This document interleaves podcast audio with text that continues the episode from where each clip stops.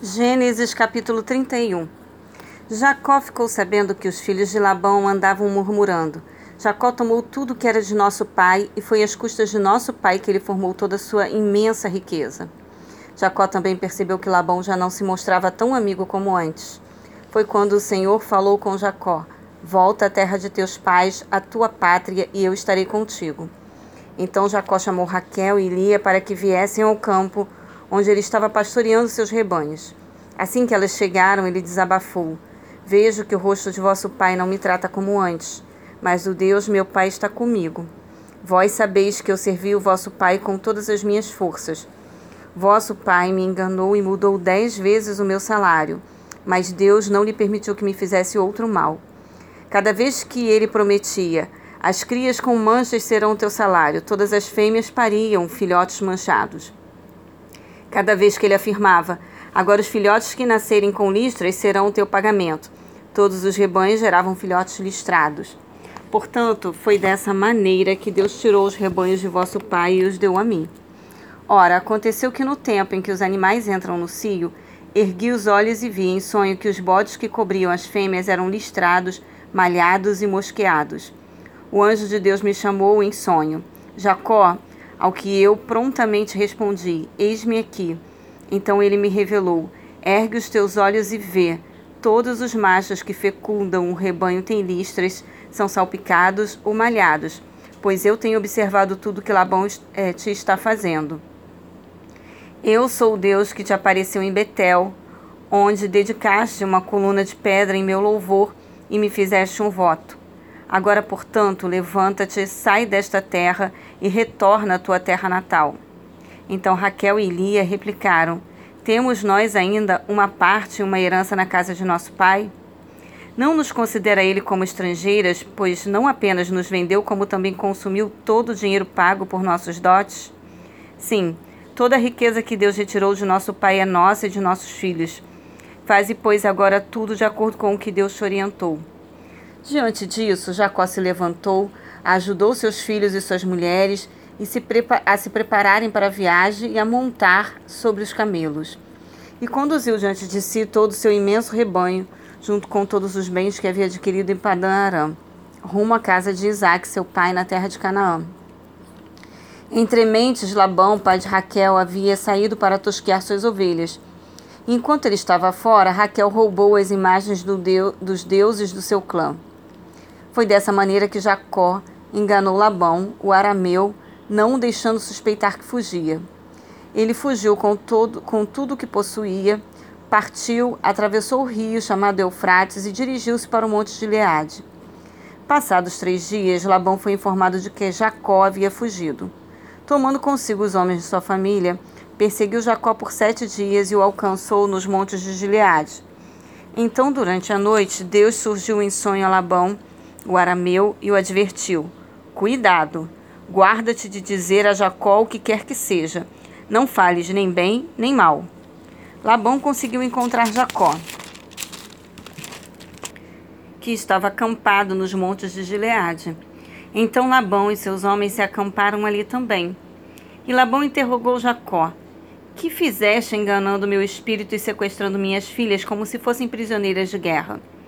Por que fugiste secretamente e me enganaste em vez de me avisar, para que eu te despedisse em paz, com alegria, cânticos, ao som de tamborins e harpas? Não me permitiste beijar meus descendentes e minhas filhas. Verdadeiramente agiste como um insensato.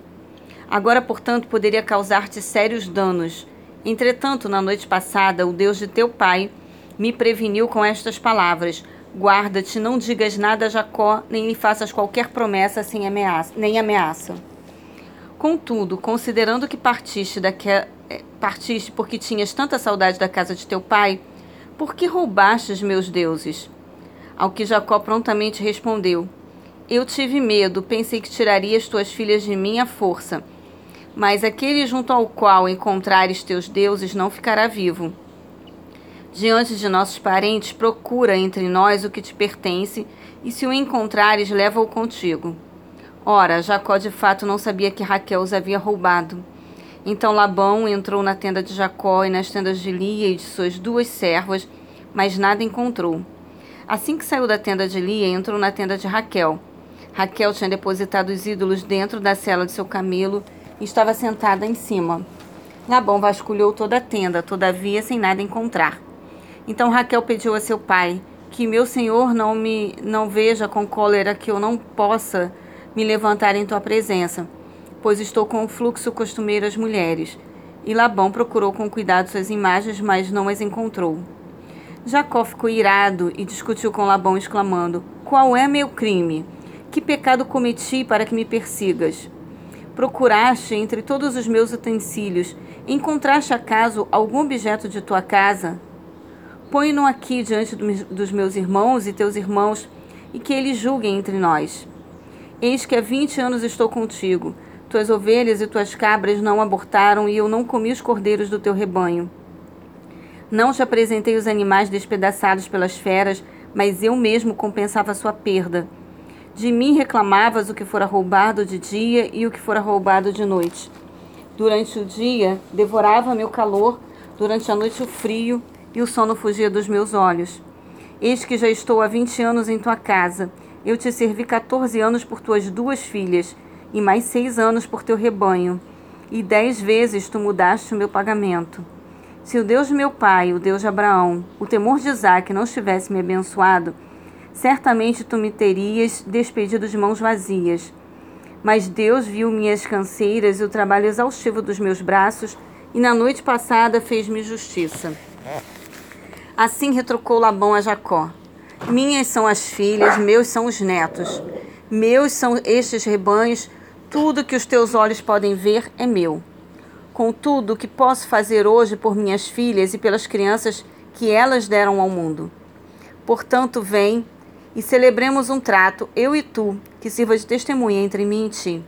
Então Jacó tomou uma pedra e a colocou em pé como se fosse um pilar, e convidou seus irmãos: Ajuntai algumas pedras e tomaram pedras e fizeram um amontoado delas. Em seguida, prepararam uma refeição e comeram todos juntos, ao lado do monte de pedras. Labão denominou Jegar Saaduta, em sua língua, e Jacó chamou Galeede.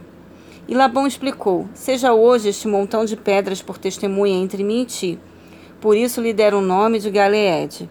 Foi também conhecido como Mispá, torre de vigia, porque Labão declarou ainda que o Senhor nos vigie, a mim e a ti, quando estivermos separados um do outro.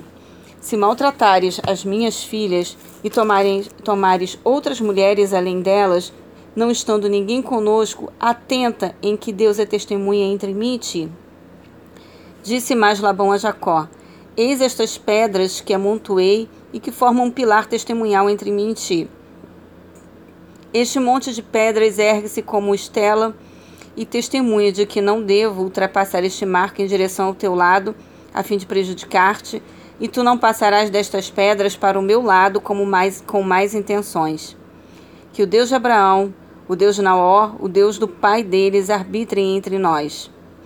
Contudo, Jacó fez um juramento em o nome de Deus, a quem Isaac, seu pai, adorava ofereceu um sacrifício sobre a montanha onde se erigiu a estela de pedras e convidou todos os parentes que ali estavam para uma refeição de confraternização.